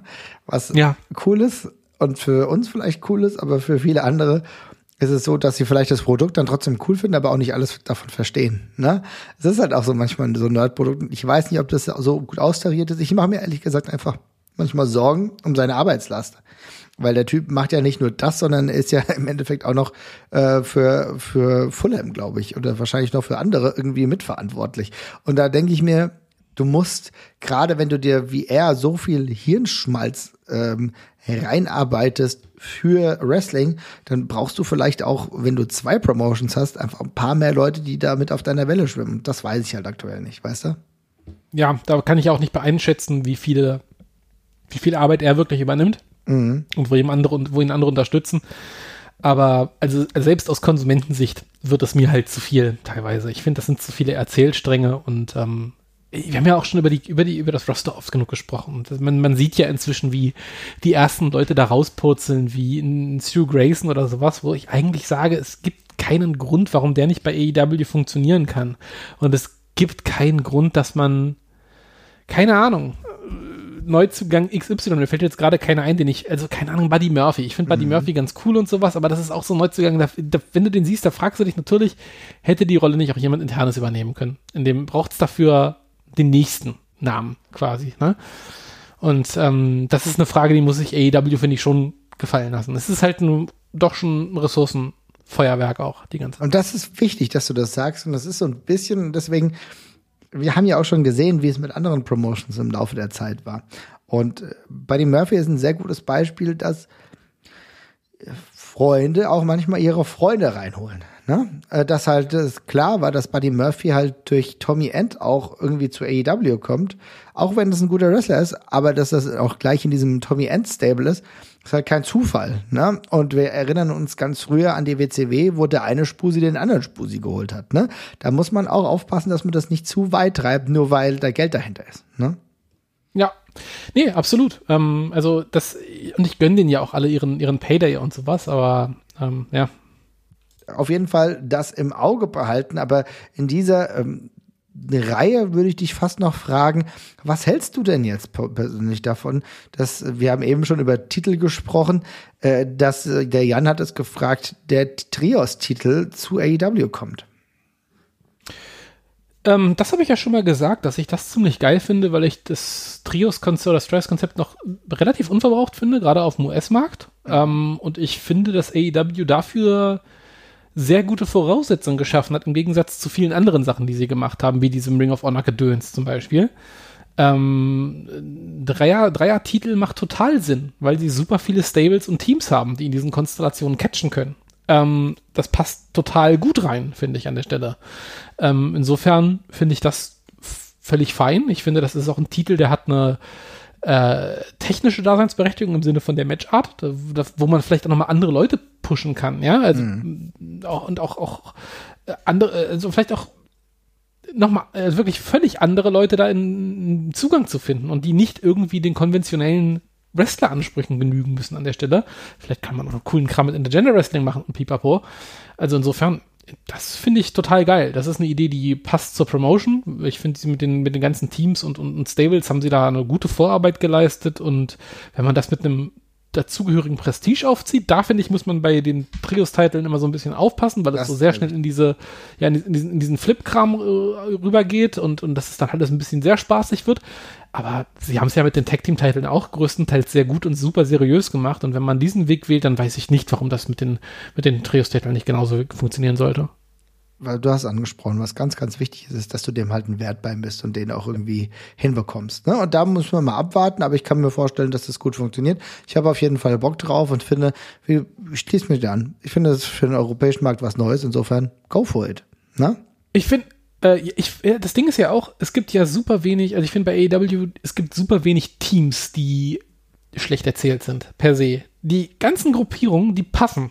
Da mhm. haben sie eine gute Idee zu entwickelt, also das ist doch fein, wenn die einen Titel bekommen, den sie dann eben auch so austragen können. Das ist doch, ist doch cool.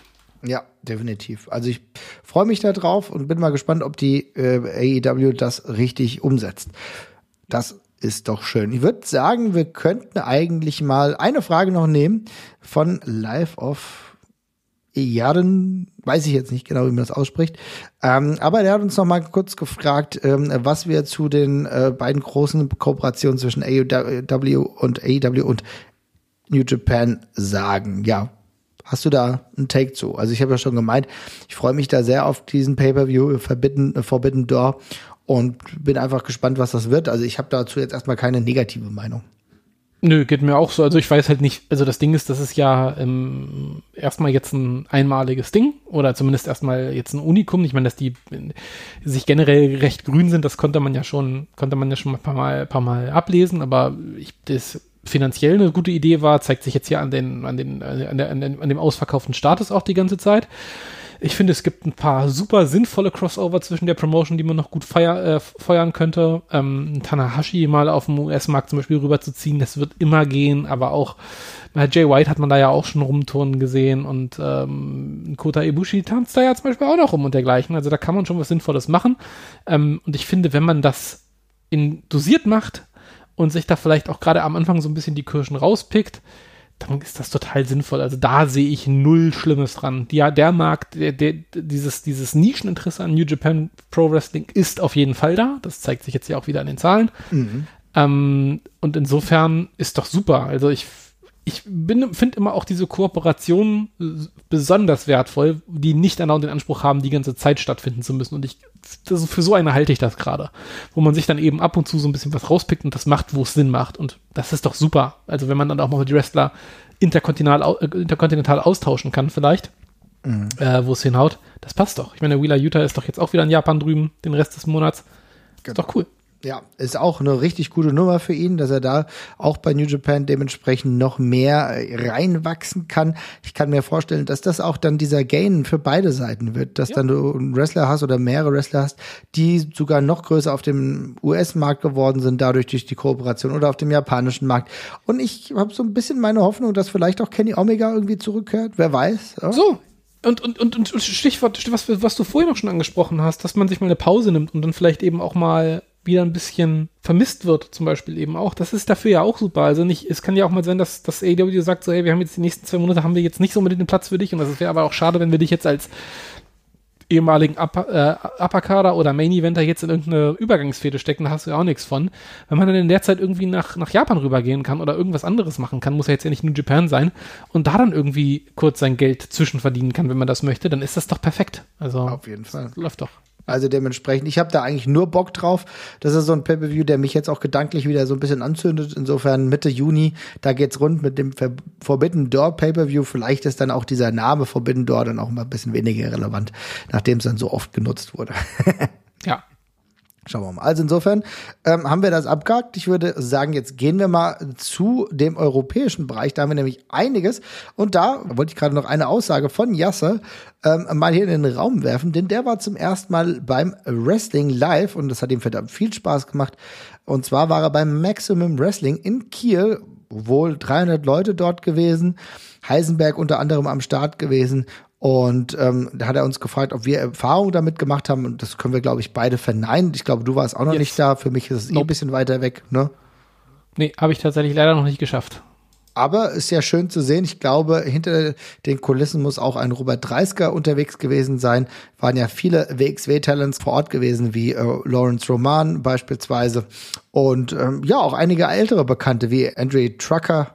Andrew, wie sagt man, Andre Trucker? Weiß ich nicht. Ja, weiß ich auch nicht. Ja, ja gut. Und natürlich Vincent Heisenberg, der im Pre-Main-Event war. Und die beiden, äh, die sonst immer zusammen catchen, und zwar Michael Schenkenberg gegen Nikita Charisma im Main-Event. Ach, ich muss sagen, das hätte ich gerne gesehen.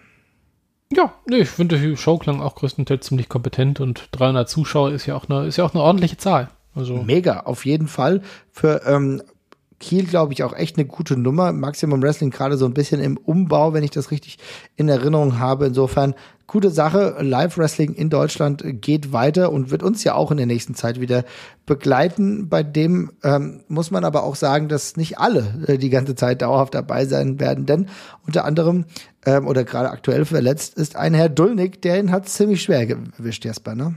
Ja, Kreuzbandriss mit bis zu zehn Monaten äh, Ausfallzeit jetzt. Das ist tatsächlich auch sehr schade und ein sehr blöder Zeitpunkt Storyline-mäßig, also abgesehen von der äh, von der persönlichen Natur der ganzen Geschichte ist mir, das ist ja für ihn auch eine ultra blöde Geschichte, aber gerade in der Storyline, die er jetzt ja gerade so diese mit, mit, mit, mit Hector, die ja gerade so die Wände dahin genommen hat, quasi, dass das jetzt mal ein bisschen intensiviert wird.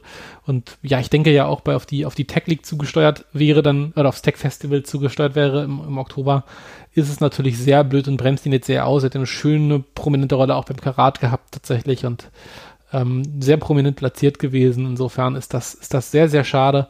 Aber das Wichtigste ist natürlich, dass er äh, allgemein wieder gesund wird und gut auf die Beine kommt. Und das Gute bei, bei Dulnik ist ja tatsächlich auch, der ist ja am Mikrofon und schauspielerisch so unterhaltsam. Der kann ja vielleicht auch ein bisschen vorher zurückkommen, bevor er wieder in den Ring steigen kann, per se jetzt, sage ich mal, und wieder aktiv catcht, wenn er das dann möchte. Insofern müssen wir ja vielleicht gar nicht mehr die ganzen zehn Monate warten. Aber ja, wie gesagt, das Wichtigste ist, dass es wieder alles zusammenwächst, wie es zusammengewachsen gehört. Und ja, gute Besserung an der Stelle auf jeden Fall. Auf jeden Fall. Gute Besserung kommt natürlich zu einem blöden Zeitpunkt, das haben wir ja öfter. Aber Dulnik kann man nicht auch mal hier an dieser Stelle sagen, hat einen sehr, sehr guten Weg in der letzten Zeit gehabt, hat großen Spaß gemacht, war ja auch äh, bei Karat präsent unterwegs. Also insofern da weitermachen, aber erstmal fit zurückkommen und dann alles Gute an dieser Stelle. Ja. Und äh, wenn wir jetzt mal zurückgucken auf die letzten Wochen, und da gab es ja einige Sachen, die bei der WXW passiert sind. Und unter anderem ähm, hat der Speckrapper uns gefragt, ob wir enttäuscht sind, dass Bobby und Michael Knight nicht die rauchende Kogge sich genannt haben. Ja, was ja. sagen wir? Only Friends statt die rauchende Kogge. Ja, es, also es ist ein guter Ersatz, muss ich sagen, aber ich bin natürlich persönlich beleidigt, aber ist in Ordnung. Müssen sie selbst wissen, sage ich mal. Ne? Muss ja jeder selbst für sich entscheiden. Jeder wählt sein eigenes Schicksal. Ansonsten ja. muss ich aber trotzdem sagen, dass ich das Tag-Team sehr, sehr cool finde. Das macht mir ja. großen Spaß. Yes. Und es ist ja im Endeffekt auch schon so, dass du dementsprechend ein zusammenwachsendes Team hast äh, die sich ja auch durch gegenseitige Beringung gefunden haben und jetzt äh, schon im Hinblick auf ähm, die World Tag auf das World Tag Team Festival. Nicht die League, sondern das Festival, was wir äh, bald, in, ja, bald ist natürlich ein relativer Zeitpunkt. Im Endeffekt ist es ähm, der Oktober, am 1. bis 3. Oktober haben werden. Ähm, aber da dürften die auch ein festes Tag Team sein, ne? Ja, davon gehe ich auch aus, ja. Ja, andere Tag Teams, die schon feststehen, Fuminori Abe und Shigehiro Iri sind ebenfalls schon announced und Violence is Forever ebenfalls am Start. Die haben wir ja beide schon mal gesehen. Und ich freue mich drauf. Also schon zwei gute Announcements, oder? Ja, mega gut. Ähm, beide, beide klasse. Ähm, über die Kollegen aus Japan habe ich mich natürlich auch besonders gefreut. Ähm, das, das, das geht ja sowieso immer klar, dass man äh, Violence is Forever dann auch nochmal zu sehen bekommt, nachdem 2019 waren die da, ne? glaube 2019, aber es kann auch schon länger her sein. Ich muss mal. Vielleicht war es auch 2018, das weiß ich jetzt gerade aus dem Kopf nicht mehr. Äh, aber auch mega cool. Ähm, auch noch beide sehr unverbraucht, finde ich, für die Klasse, die sie haben, tatsächlich insgesamt. Ähm, insofern passt das, passt das für mich auch mega gut. Ähm, das ist auf jeden Fall schon mal eine richtig coole Grundlage für ein, für ein extremes Line-Up, gerade wenn da vielleicht noch ein, zwei größere Namen dazukommen. Mhm. Ähm, da kann man ja ein bisschen schielen, ähm, aber das, ja, also der, der erste Aufschlag war sehr gut, fand ich. Ich muss sagen, mir gefällt das. Ich mochte ja Dominic Garini schon, als wir ihn äh, mal in den USA gesehen haben. Und er war ja bei der einen Show, die war auch, glaube ich, von Game, Game Changer Wrestling gesponsert. Das war ähm, All Intense Wrestling, glaube ich, weißt du noch? Da hat er diesen ja, brutalen Fight gehabt und Kevin Koo sieht auch mega gegen cool Joshua, aus. Gegen, Josh, gegen Joshua Bishop, glaube ich. Ne? Ja, genau so war das. Also irgendwie ja eine richtig coole Nummer. Und äh, wir haben sie ja, wie gesagt, schon im Team gesehen. Und das freut mich auch, dass wir sie erneut äh, wieder in der WXW erleben können. Und das wird, glaube ich, eine sehr, sehr coole Nummer. Ja, und ansonsten sollten wir trotzdem mal mit aller Härte auch über die letzten Wochen so ein bisschen sprechen. Denn ich bin ehrlich gesagt nicht so richtig hyped, was das Main Event Picture der WXW angeht. Denn da gab es wieder einen Titelwechsel. Ähm, leider ist Jörn Simmons den Titel wieder los. Tristan Archer hat sich ihm zum zweiten Mal umgeschnallt und irgendwie irritiert es mich und ich bin nicht so richtig hooked, bin ich da der Einzige. Nö, das geht mir auch so. Ich bin da auch ein bisschen drüber gestolpert über das Hin und Her da an der ganzen Stelle. Also ich meine, wenn man es positiv sehen will, äh, kann man sagen, dass Levaniel mehr Anknüpfungspunkte bekommt durch den, äh, durch, durch, durch, das, durch den Eingriff oder gegen das, gegen das Verstolpern, sag ich mal, ja äh, was da zum Schluss passiert ist. Das kurze Intermezzo zu Jörn habe ich, hab ich jetzt nicht hundertprozentig verstanden an der Stelle, was das dann jetzt sollte. Vor allem, ja, es hat jetzt irgendwie auch nicht zu Tristan gepasst, dass er den Titel dann wieder nach, nach dem ersten Sieg auch so schnell verloren hat. Mhm. Da stehe ich gerade auch ein klein bisschen im Wald, muss ich ganz ehrlich sagen. Ja, ich weiß auch nicht wirklich, also ähm, ja, also wo geht's hin? Ne? Also ich habe schon das Gefühl, dass im Endeffekt alles so ein bisschen vorbereitet wird, damit man am Ende dann den Title Change dann irgendwann vielleicht wirklich bei Levaniel hat. Aber so ein Übergangschamp, Jörn Simmons, man muss ja auch sagen, der hat ja einen mega Pop bekommen äh, in Frankfurt. Als er den Titel geholt hat, da war das richtig cool und das hab, ich habe fast eher so ein bisschen Aufbruchstimmung auch gemerkt. Und das ist natürlich jetzt wieder komplett hin. Ja, das, äh, ja, also ich fand es auch schade, weil ich dachte schon so, also Jörn ist ja auch noch nicht lange wieder so in der Form so richtig da und heiß. Das ist ja auch eine relativ frische Entwicklung, sage ich mal an der Stelle. Ähm, gut, dann macht man diesen Überraschungsgewinn, anstatt das irgendwie aufzubauen. Das ist ja natürlich generell erstmal in Ordnung. Aber dass es dann nicht so schnell wieder vorbeigeht, ist auch schade. Aber wie gesagt, vielleicht kommt jetzt was Cooles mit Levanil an der Stelle. Mhm. Äh, insofern, wenn das der Aufbau für Oktober wird, vielleicht, dann, dann lasse ich das erstmal durchgehen. Ja, hoffe ich, dass es so läuft. Im Endeffekt äh, sollte es auf jeden Fall so sein, dass die Titelträger wieder länger als 28 Tage ihre Titel halten, weil es war jetzt bei Tristan Archers erstem Run so. Es war jetzt bei dem dritten Run, also dem letzten Run von Jan Simmons, waren es die 28 ja. Tage. Also lieber Tristan Archer, schau auf deine Uhr und schau, dass du die 28 Tage überstehst. Dann ist die vielleicht längere Regentschaft für dich möglich. Yes. also an dieser Stelle. Wie gesagt, da muss noch ein bisschen mehr erzählt werden. Wir kommen ja auch bald wieder rein. Wir sind ja auch im ähm, Juni auch wieder in ähm, Hamburg unterwegs und gucken uns das an. Und dann gibt's ja einige Shows, die wir konsumieren wollen, wenn ich mal darüber nachdenke. Ähm, wir haben eben über Hamburg gesprochen. Dann ist es aber auch so, dass wir zumindest, ja, wieder vielleicht der eine oder andere wird in Frankfurt dann unterwegs sein. Dann äh, ist es vielleicht so, dass die zweite Hamburg-Show ja ich auch sagen, schon, zweimal Hamburg in zwei Monaten, genau. Genau, auch schon wieder heimsucht. Und dann haben wir natürlich am 6.8., ich glaube, spätestens da schlagen wir wieder in großer Menge auf, ist das Shortcut to the Top 2022, weil das ja auch immer eine geile Kiste ist. Und dann haben wir 1. August, liebe Leute. Insofern, da passiert einiges. Da kommt einiges auf jeden Fall, ja. Ja, also, und gut. Und ich glaube auch, da, ja. ich glaube, da kommt, da kommt gut, da kommt gut Feuer auf den Kessel. Also gerade die beiden Hamburg-Shows kurz nacheinander sind für mich natürlich besonders schön als jemand, der in Hamburg wohnt, aber das sind auch zwei Shows mit einem leicht unterschiedlichen Roster und mit ordentlich Feuer drin tatsächlich. Und ich glaube, wir kommen da schnell wieder in die Spur tatsächlich, was so ein bisschen den Hype-Modus für, für die große Oktobershow noch angeht. Ja, ich denke auch. Also sowieso, was halt immer gut, seien wir ehrlich, was immer gut funktioniert, in Hamburg hast du jetzt auch eine geile Crowd. Ne? Also es ist wieder schön, in Hamburg in der Markthalle unterwegs zu sein. Du hast eben schon gesagt, da sind ein bisschen unterschiedliches Roster dabei. Jonathan Gresham ist auch wieder dabei. Du weißt schon, dass ein paar Kollegen aus Kanada äh, dabei äh, sein werden. Ähm, und bei der anderen Hamburg-Show, da müsste man mal gucken, aber ich glaube, der dürfte, wenn ich das richtig in Erinnerung habe, ein Caranoir wieder dabei sein. Ja, genau, genau, genau. Insofern, und natürlich Bobby Ganz, der immer noch Hamburg ungeschlagen ist. mhm. Mal gucken. Auf ewig. Und natürlich der Shotgun-Champion Maggot. Und darüber wollte ich jetzt noch mal ganz kurz mit dir sprechen, weil Maggot, das sieht ja so aus, als würde jetzt endlich mal die Shotgun-Lotterie abgeschafft worden sein.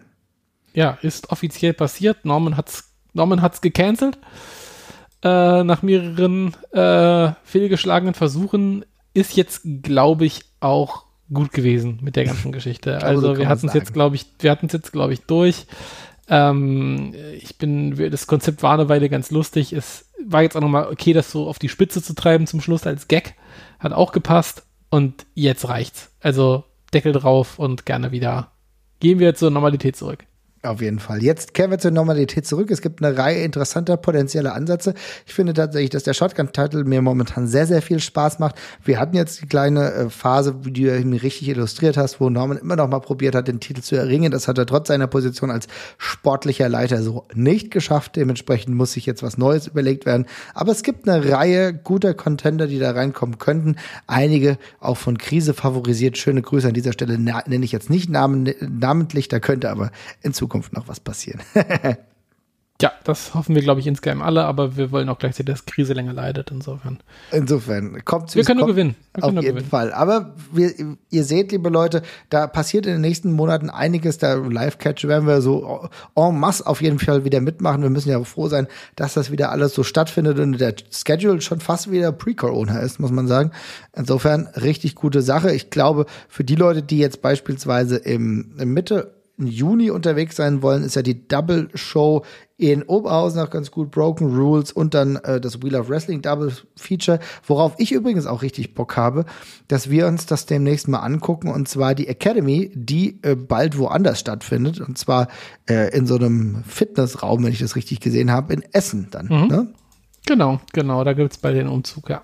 Und äh, da werden wir auch das eine oder andere Äuglein drauf haben. Aber es kommen jetzt noch zwei allgemeine Fragen, die uns erreicht haben. Und unter anderem von Andreas. Und das ist eine schwierige Frage, aber ich fand die so gut, dass ich die nochmal thematisieren wollte. Das wechselt ja auch. Eure Top-Heels der letzten fünf Jahre, Jesper. Wen hast du? Wir können ja mal jeder zwei nennen. Mhm. Ähm, hm, ich glaube, objektiv, auch wenn er nicht mein großer Favorit ist, müsste ich dann MJF nennen, weil mhm. ich finde, dass er es sehr kompetent und gut tatsächlich macht an der Stelle. Ähm, und ich, auch wenn, ich persönlich nicht so super unterhaltsam finde, also so wie man einen Heal halt unterhaltsam finden soll, ähm, gibt ihm der, gibt ihm der Erfolg ja auch recht und die Reaktion in der Halle. Insofern würde ich ihn da schon mal für AEW, glaube ich, gerade schon mal nominieren. Ja, das stimme ich vollkommen zu, würde ich überhaupt nicht widersprechen. Ich glaube, der macht das objektiv betrachtet einfach herausragend gut. Er weiß auch, wann man äh, sich nicht einsetzt oder wenn man nicht präsent ist. Das, ich glaube, das ist eine ganz gute Mischung. Ich muss ehrlich gesagt mit Roman Reigns auch gehen, der als Heel, äh, was ja lange, lange von dem WWE-Publikum gefordert, auch wo sie fast nachgesuchtet haben, dann irgendwann auch bekommen haben. Und natürlich ist er jetzt, wie wir es ja vorhin auch schon gesagt haben, kein klassischer Heel. Aber es ist halt ja. einfach so, dass er diese Tweener-Position dadurch erst erreichen konnte, dass er zum Heel wurde, weißt du?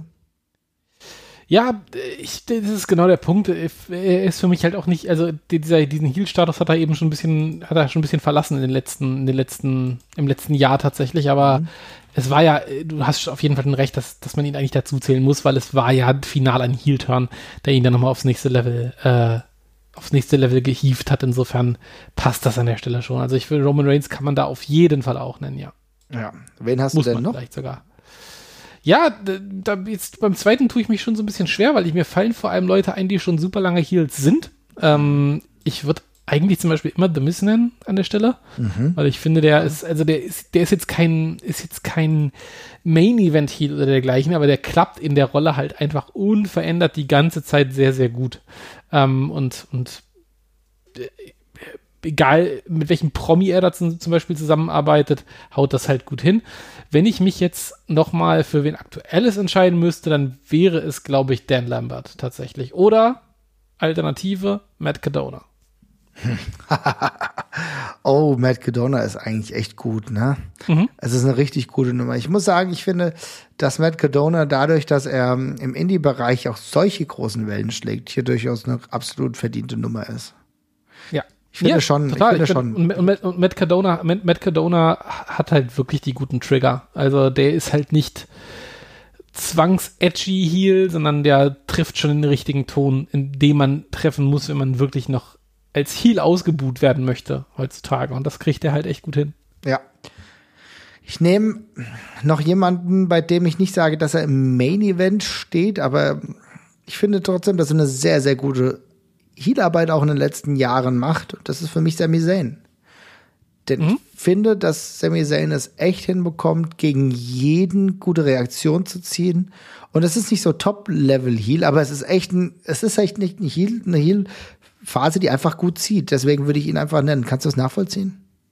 Ja, für mich, das tatsächlich ist, ich tue mich immer so ein bisschen schwer, Sami Zayn wirklich als Heal zu sehen, weil er ist natürlich in seiner Rolle ein unausstehlicher Typ.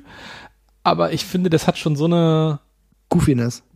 Ja, so eine Mr. Bean-Qualität Qualität ja. irgendwie, dass man sich ja schon darauf freut, dass er gleich auf die Nase kriegt. Und nicht in dem Sinne von, ich will, dass der so meine, ich will, also bei, bei Sami Zayn habe ich nie das Gefühl, so, oh, ich möchte, dass der jetzt ein Payback bekommt, sondern du weißt, dass der einfach gleich slapstick-mäßig durch, durch den Raum gedroschen wird, was ja auch völlig fein ist, aber ja, trotzdem, also man kann ihn als Ziel auch sehen. Es ist ja, es ist ja, ist ja definitiv seine Rolle und der, da funktioniert er auch mega gut drin. Also wenn Andere ich, äh, Miss, ja. Sorry? Wenn ich Miss nenne, kannst du auch Sami Zayn nennen, würde ich noch. Andere Nummer, und da muss ich sagen, auch immer relativ gut. Das haben wir jetzt auch bei AW schon wieder in dieser Phase gemerkt. Und das haben wir auch in seinem letzten Heel WWE Run gesehen. Und das ist Daniel Bryan. Ich finde, Brian Danielson als Heel, auch gerade dieser Öko-Heel, den er zwischenzeitlich gespielt hat, das war schon herausragend. Ja, auf jeden Fall auch, ja.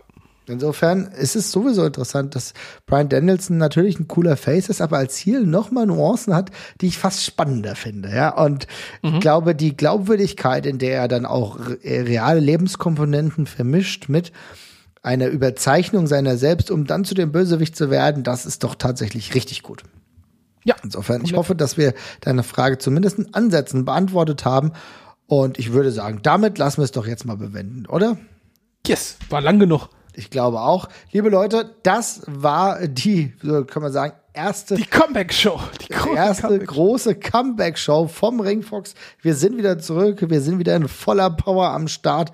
Hoffentlich bekomme ich jetzt nicht Corona. Ja, mal, mal abwarten. Ja, aber noch geht's. Aber äh, dann hören wir uns, würde ich sagen, auch schon ganz bald wieder. Wir haben nämlich einige längerfristige Themen auch schon geplant. So sieht's aus, ne? So ist es. Ciao, ciao. Bis dann. Ciao.